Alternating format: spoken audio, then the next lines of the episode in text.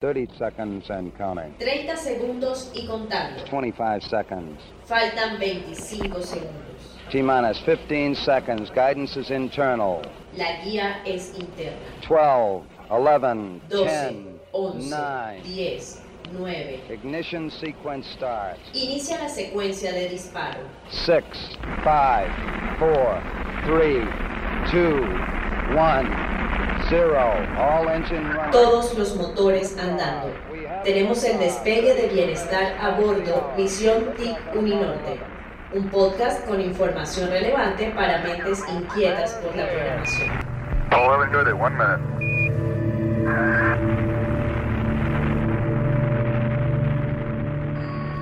Sean bienvenidos todas y todos a este viaje sonoro en el podcast Bienestar a Bordo Misión TIC Uninorte. Un espacio en donde, por medio de la ficción sonora, distintas voces y testimonios de tripulantes y los y las entrevistadas de la Misión TIC 2022, podremos conocer de la mano de expertos y en tiempos de trabajo y estudio en casa, temas como la preparación adecuada del ambiente de estudio, cómo hacer pausas activas o establecer estrategias para mejorar la atención y concentración. Todo esto mientras nos estamos formando como programadores. Mi nombre es Alejandro de la Hoz y en compañía de mi asistente virtual, Teresa, Saludos, tripulantes. así como de la mano de las doctoras en psicología Ana Chamorro y Ana María Trejos, seremos los responsables de conducirles a bordo de este viaje de bienestar. Para comenzar, y como les indiqué al inicio, les tenemos un tema bien interesante, cómo preparar adecuadamente el ambiente de estudio. Para esto les tenemos este breve relato construido con distintas voces. En estos tiempos de aislamiento, donde estamos trabajando desde casa, donde estamos estudiando desde casa, ¿cómo preparas el ambiente de trabajo o el ambiente de estudio? ¿Qué haces? ¿Cómo acomodas la silla? ¿Cómo te aseguras que el internet esté funcionando? ¿Cuáles son las condiciones ideales para sentarte a estudiar o a trabajar? El proceso es muy sencillo. Trato de buscar un lugar con tranquilidad. Me pongo unos audífonos, a veces, a veces no, y comienzo a trabajar. Pues las mías, escuchando música. Bueno, como dice la canción del Gran Combo de Puerto Rico. Yo me levanto por la me levanto por la mañana, me doy un baño y me perfumo. para estar fresca y sentirme todavía más, más energética, sin tanto sueño. Desayunamos frugalmente. yeah. Sí, después de todo eso. Limpio inicialmente lo- el escritorio. Primero que todo preparo el material. Comienzo a escribir en una hoja, punto a punto, por dónde voy a comenzar, Normalmente yo dejo preparado por la noche lo que voy a iniciar en la mañana. a dónde termino, cuál es mi objetivo final. Que todo esté organizado, ordenado. Que donde hay desorden, no hago nada. Entonces sí me dirijo a, a mi mesa de, de tra- de trabajo. No presto mayor atención al tipo de silla que utilizo. Eh, para mí es más importante que haya eh, silencio, calma a mi alrededor para poder trabajar. Bueno, mirar la conexión, estar pendiente de que el internet no esté intermitente. Y arranco. Pero sobre todo el espacio, que sea amplio, fresco y ordenado. Estás en sintonía de Bienestar a bordo Misión TIC Uninorte. No te desconectes. Bueno, después de esto creo que lo único que nos saltan son preguntas, dudas de cómo estamos trabajando en casa, de cómo estamos adecuando nuestro espacio de estudio. Pero hay una cosa clara, cada uno tiene sus propias formas, así que para despejar el panorama, les invito a escuchar la entrevista que la doctora Ana María Trejos le hace a María José Anaya, nuestra primera invitada. Hola tripulantes de la misión TIC Uninorte. Me siento muy contenta y complacida de poder estar vinculada a este proyecto. Uninorte está formando programadores en el marco de una estrategia del Ministerio de Tecnologías de la Información y las Comunicaciones para subsanar el déficit de talento humano en esta área, para empresas del país y también para empresas extranjeras. Hoy iniciamos con una invitada de lujo, la psicóloga y magíster en psicología clínica María José Anaya Tawada, quien actualmente se desempeña como asistente de acompañamiento académico del Centro de Recursos para el Éxito Estudiantil CRE Uninorte. María José actualmente lidera, coordina y apoya a la coordinación de acompañamiento académico en la planificación, seguimiento y control de la logística que está asociada a los pares académicos de Uninorte. También está a cargo del proceso de selección de estos pares y está apoyando su proceso de formación pedagógica. Y también María José es catedrática del Departamento de Psicología en la asignatura de Tendencias y Autores Fenomenológicos Existenciales y tiene una práctica clínica particular como terapeuta con enfoque existencial. De hecho, este semestre tuve la oportunidad de apreciar una entrevista que le hicieron mis estudiantes de noveno semestre y su perfil realmente me impresionó. Así que no dudé un segundo en invitarla a este espacio. María José, bienvenida a Bienestar a bordo Misión TIC Uninorte.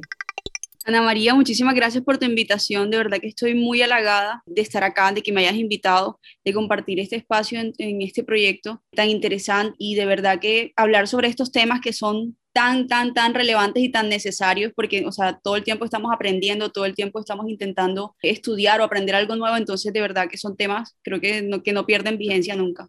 Mari, hay suficientes investigaciones que están confirmando que un deficiente ambiente, por ejemplo, interior y, por ejemplo, condiciones térmicas o quizás acústicas o de iluminación influyen negativamente en la calidad del aprendizaje porque le generan al estudiante como una incomodidad o un deterioro en su salud mental o incluso en su salud física. Es claro que unas óptimas condiciones ambientales quizás pueden contribuir positivamente a la calidad de ese aprendizaje o a que los estudiantes tengan un entorno donde estén mucho más alerta y presten mucha más atención a la información pues, que está presentando incluso un profesor.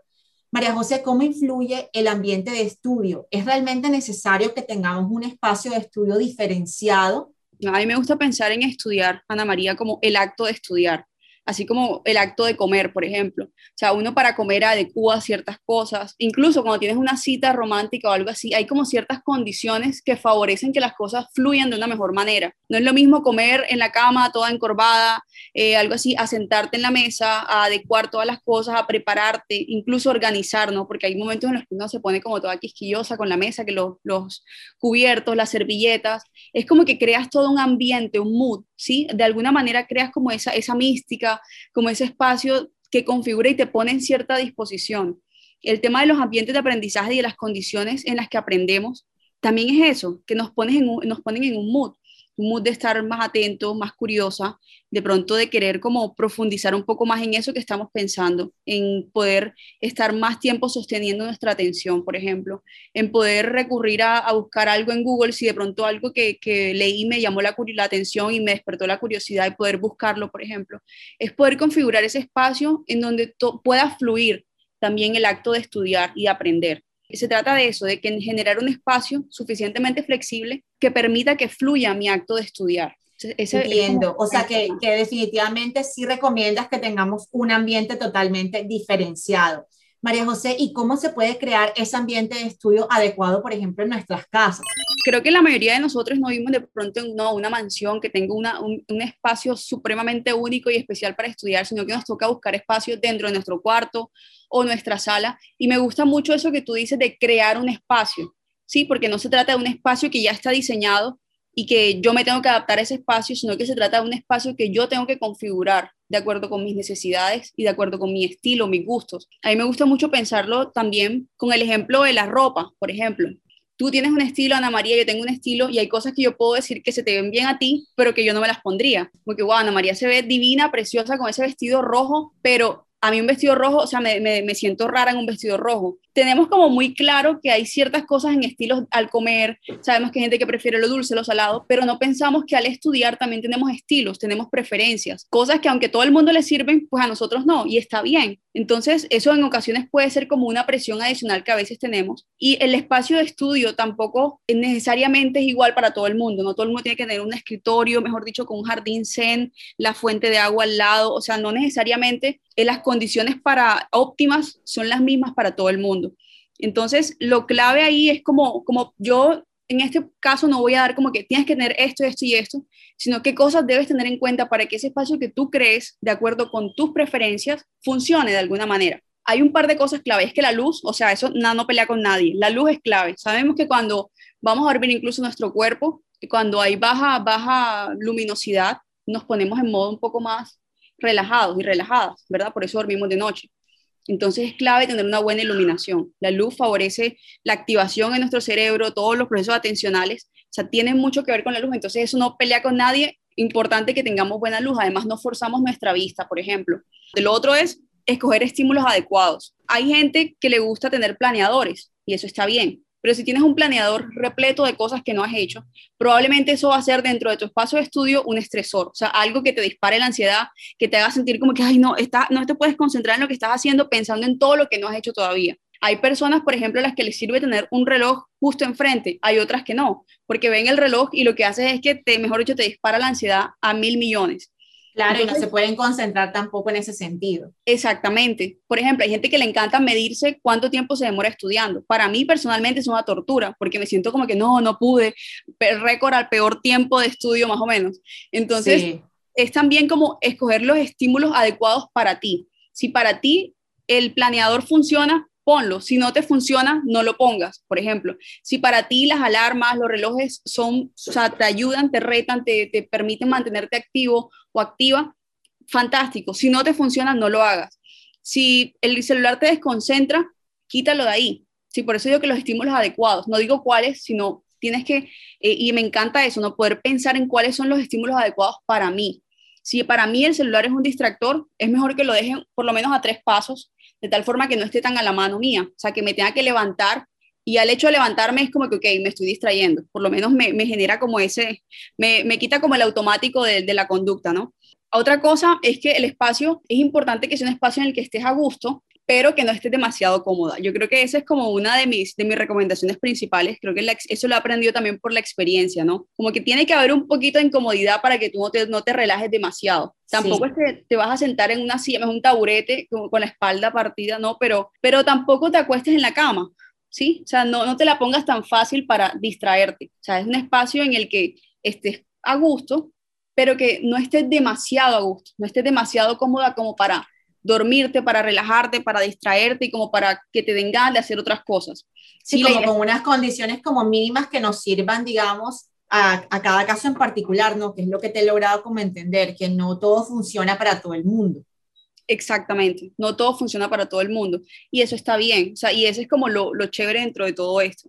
Entonces, ese espacio que la silla, por ejemplo, es una silla que te permita reposar la espalda, que te permita estar cómodo. Si de pronto sientes que te incomoda un poco y le puedes meter un cojincito fantástico, pero eso es diferente allá acostarte en la cama arropada con el aire en 16 e intentar estudiar así, porque es, una trampa, o sea, como que te estás metiendo tú misma el pie de alguna manera para tropezar. Entonces, eso es muy, muy, muy, importante, estar a gusto, pero no demasiado. Lo otro es que el espacio es clave que sea flexible, ¿sí? O sea, que no es un espacio demasiado rígido como, no, ahora voy a sacar todo del cuarto y voy a dejar la, mejor dicho, voy a pintar el cuarto de blanco para que sea un sitio súper blanco, sin distractores, no, tampoco así. Un espacio que sea flexible, pero que sea coherente, que tenga las cosas que tú necesitas para estudiar. Si tú estás estudiando cálculo, por ejemplo, y necesitas las calculadoras, necesitas los cuadernos, los blogs, los lápices, el borrador, ten eso a la mano, ¿sí? Pero que si de alguna manera se vuelve un espacio tieso y real sin absolutamente nada que te distraiga, eso distrae porque se siente que es un espacio que no es real, o sea, un espacio que no es de alguna manera fluido, ni es espontáneo, ni es natural. La idea es que sea un espacio que tenga lo que tú necesitas. Tienes que pensar qué necesitas tú para estudiar ahora. Si voy a estudiar, eh, no sé, francés, por ejemplo, necesito el diccionario, necesito el computador, necesito esta otra cosa. Ahora, aquí quiero enganchar con algo que ahorita me gustaría mencionar como tip al final, y es el tema de anticiparnos también a nuestra ansiedad, Ana María. Tipo, ¿Eso cómo funciona? ¿Cómo así, Mari? ¿Cómo debemos anticiparnos a eso? Bueno, yo no sé si a ti te ha pasado, pero a mí puntualmente me pasa muchísimo. Ya me, me he aprendido como a hackear en ese sentido, pero yo a veces estoy estudiando o estoy preparando clase o estoy haciendo algo para el trabajo y enseguida como que me doy cuenta de lo que tengo que hacer y inmediatamente me da hambre. Entonces cuando me doy cuenta estoy frente a la nevera entonces vuelvo, bueno, ahora sí me voy a poner a hacerlo, y entonces me da sed, entonces voy y busco agua. Entonces me acuerdo que, no sé, me voy a echar protector solar y voy al baño. Y en, como en un lapso de 10 minutos he hecho siete cosas diferentes. Entonces ahí yo me di cuenta que realmente lo que estoy intentando es no sentir esa ansiedad que probablemente la tarea me está pidiendo. Entonces me estoy dando cuenta que estoy distrayendo esa sensación, intentando comer, intentando tomar algo de agua. Entonces, ese tipo de cosas, por ejemplo, yo las anticipo teniendo un termito en mi, en mi escritorio. Ya yo sé que tengo la merienda, por ejemplo, a las 10, me como un maní a las 10. Yo sé que a las 10 viene el maní. Si a mí me da una hambre toda rara, que es un hambre que no es hambre realmente, sino como ansiedad, a las 9 y bueno, me queda una horita, ahorita a las 10 tengo la merienda, por ejemplo. Si el tema del bloqueador, ya yo sé que cada tres horas me retoco el bloqueador, porque tú sabes, Ana María, que los años no vienen solos. Entonces, claro. tengo el bloqueador. O sea, que, o sea que básicamente es como si estuviéramos tomando algunas conductas como evitativas por esa misma ansiedad. Es lo que te entiendo, ¿verdad? Exactamente. Fíjate que no hay nada que funcione más para disminuir esa ansiedad que hacer lo que tienes que hacer normalmente cuando yo me di cuenta que caigo en eso, como empezar a, buscar otras cosas, como empezar a levantarme a cada rato de la silla, es porque probablemente me siento estresada por todo lo que tengo que hacer. Pero si no lo hago, pues simplemente voy a tener más cosas que hacer y menos tiempo. Entonces, ¿qué necesito yo, por ejemplo, para sentir que tengo menos cosas que hacer? A veces me sirve organizar las tareas de mayor prioridad a menor prioridad, o sea, por la que tengo que empezar y descomponerla, por ejemplo, en pequeñas acciones, de tal forma que con pequeñas acciones ya yo siento que voy avanzando, porque si yo como que, bueno, terminar todo lo que tengo que hacer hoy como una gran meta, o sea, me voy a sentir una fracasada, me ha pasado al final del día porque no pude. Entonces es como, bueno, tengo que, por ejemplo, planear un curso, entonces contactar al profesor, escribirle a los estudiantes, programar tal cosa, y cada pequeña meta ya se vuelve un logro para mí. Entonces, ese tipo de, de estrategia me funciona y me ayuda también a disminuir esa ansiedad, porque me siento... O sea, es la famosa procrastinación, mejor dicho. O sea, la, estar retrasando todas las actividades o las tareas que tenemos pendientes, ¿verdad? Y sustituyéndolas por otras más. Exactamente. Y a propósito de esto, y antes de volver a, a, de pronto esas cosas del espacio, es que dijiste algo que me gustó mucho, y es esa procrastinación, y yo quiero hablar un poquito también de la energía, ¿sí? Notar nuestros picos de energía. Hay personas a las que les sirve más estudiar en la noche, hay otras que les sirve más estudiar a las 4 de la mañana. Entonces, eso está bien. O sea, no porque todo el mundo estudia a las 4 de la tarde, entonces yo estoy mal si no estudio a las 4 de la tarde. No, si tu pico de energía o de concentración es a las 3 de la mañana, porque esa hora no hay nada con lo que te pueda distraer, porque a esa hora nadie te responde por redes sociales y realmente te centras full en eso, utiliza ese espacio o sea, está bien también poder identificar como qué momentos del día son nuestro pico como de concentración y de atención. Y hay un tema y es la energía física por un lado, pero por otro lado la energía emocional. Estás escuchando Bienestar a Bordo, Misión TIC Uninorte. Conversaciones valiosas para reflexiones activas. Entonces, yo, yo quería preguntarte algo, Ana María. Imagínate que, ¿qué crees tú, por ejemplo, que es el equivalente a la comida chatarra para la energía física, ¿cuál será el equivalente de comida chatarra a la energía emocional? Sabes que la comida chatarra, por ejemplo, te da energía, sí, pero no es una energía de calidad. O sea, es como que te quita el hambre, te comes unos doritos, pero a la, a la energía emocional, ¿tú cuál crees que será esa comida chatarra a la energía emocional? Yo imagino que es el estrés y la ansiedad, o sea, en parte, ¿no? Porque es como eso que, que de alguna manera no te deja como hacer realmente las actividades que tienes que hacer y es como que te da bloqueo por ansiedad y finalmente no lo haces, o sea, eso es lo que yo por lo menos interpreto. Exacto, pero que además, ¿qué tipo de cosas come uno, por decirlo de alguna manera, para subir esa energía emocional, pero que es comida chatarra? Me imagino que el azúcar, ¿no? Exacto, a nivel físico sería el azúcar, pero la, la analogía que leí que me gustó muchísimo en algún momento es que la comida chatarra de la, de la energía emocional son las series de televisión o son, por ejemplo... Todo lo que te distrae, me imagino, además de las series. Exactamente, porque hay gente que no ve series, pero que ah, juega parchís todo el día, por ejemplo. Entonces... Sí, o las redes sociales, ¿no? Porque de pronto no todo el mundo ve series, pero de pronto el, el gasto en emocional se va es por, por, no sé, por, la, por estar conectado en el Facebook, en el Instagram, ¿no? Exactamente. Entonces, intentamos como nutrirnos de comida chatarra, la energía emocional y evidentemente no es una comida o no es una nutrición de calidad. Entonces, por ejemplo, si antes de estudiar te notas incómodo o incómoda, ese también, es, eso, también hace parte del ambiente de estudio, porque tu ambiente interno también favorece o dificulta el hecho de que te puedas concentrar. No, no se estudia igual saliendo de una tusa, por ejemplo, o habiendo peleado con alguien, o teniendo mil cosas que pensar en la cabeza. Entonces, en ese momento, lo que hacemos a veces es ponernos a ver algo como que, ay, me voy a ver un capítulo de Friends o de Modern Family o una comedia como para relajarme antes de estudiar. Pero funciona mucho más si realmente, por ejemplo, hablas con alguien, si le escribes a alguien, si llamas a alguien, si te meditas, si coloreas, o sea, haces una actividad que conecte más contigo misma en lugar de distraer, por ejemplo, la sensación. Usualmente luego puedes ir a la actividad que vas a hacer con mayor enfoque y un poco más conectada y un poco como más clara, como con menos bruma en la cabeza.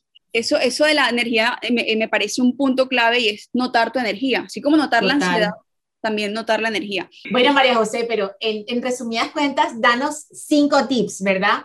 Para que rindamos al máximo con ese ambiente de estudio adecuado. El tema de hacer que el espacio te guste, o sea, personaliza también el espacio a tu gusto, o sea, ponle algo bonito. Si te gustan los legos, ponle legos, si te gustan las flores, ponle flores, ponle dibujos, si te gusta dibujar, o sea, que el espacio se vuelva un sitio agradable para ti, sí, que no se vuelva una tortura o un espacio de, oh, ya voy a estudiar, sino, ok, este es mi espacio.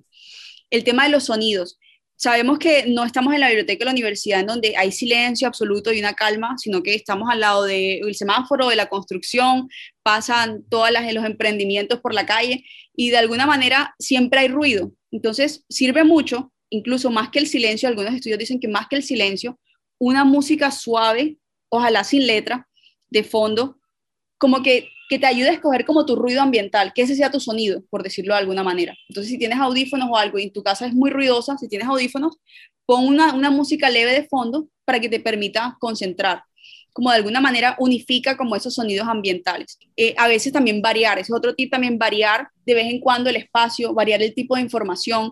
Si ya has leído muchísimo, pon un video, por ejemplo, que explique eso en YouTube, hay de todo, entonces se puede. También hay podcasts como este, por ejemplo, en donde también puedes encontrar información adicional para profundizar. Cambia de pronto si estudias normalmente en tu cuarto, de vez en cuando sale a la sala, o si tienes balcón, de vez en cuando estudia en el balcón, en la medida en la que sea posible, pues para lo que tienes que hacer pero también como variar el espacio, si tienes el chance de un día ir también a la, casa de estudio en la universidad o a algún lado, es interesante porque también te permite como sacudir un poquito como esa rutina. Y, y descubrir como realmente cuál es el espacio para ti, ¿cierto? Porque también esa variación que tú nos propones realmente a la final te permite dar cuenta cuál es el espacio en el que realmente tú te concentras más. Claro, es, es ir conociéndonos y ese creo que ese es como mi tip principal y es conocer realmente cuál es tu forma de estudiar, ¿sí? Y cuál es tu motivación para estudiar, o sea, mantenernos de alguna manera alertas y motivados, o sea, haz lo que tengas que hacer para mantenerte motivado o motivada.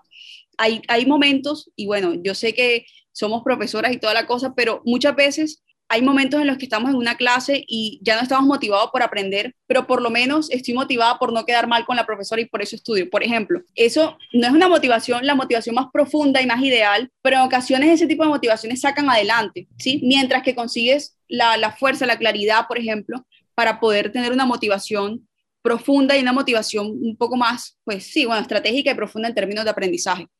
Pero de alguna manera es importante mantenerse motivado. El aprendizaje es intencional. O sea, nadie puede aprender por ti. Así como nadie puede comer por ti, nadie puede aprender por ti. O sea, requiere de, de una actividad, eh, bueno, de una actividad, es algo activo. Sí, requiere que tú hagas cosas, que crees cosas, que generes espacios, que pongas tu disposición.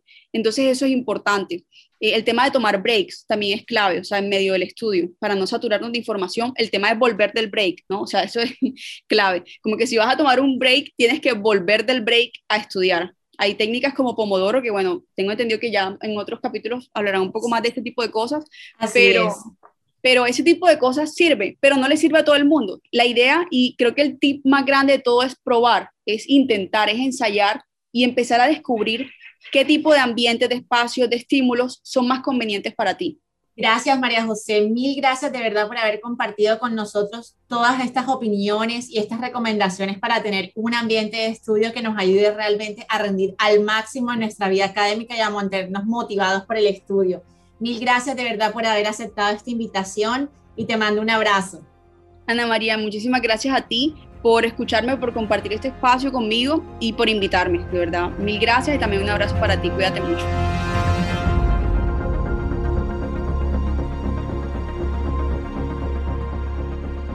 ¿Qué tal están estos tips finales para adecuar el ambiente de estudio? A mí de enseguida me surgieron muy buenas ideas para implementar en casa. Creo que lo más importante es llegar a conocernos, observar cuáles son los momentos y las formas en las que se logra el mayor grado de concentración. Así que ya lo sabes, tripulante. Puedes escuchar este podcast cuantas veces quieras. Puedes implementar estas herramientas en casa, estos tips en casa. Así que nos despedimos por hoy, no sin antes recordarles que nos escuchamos en el próximo capítulo. Todos los motores andando. Tenemos el despegue de bienestar a bordo Misión TIC Uninorte. Un podcast con información relevante para mentes inquietas por la programación.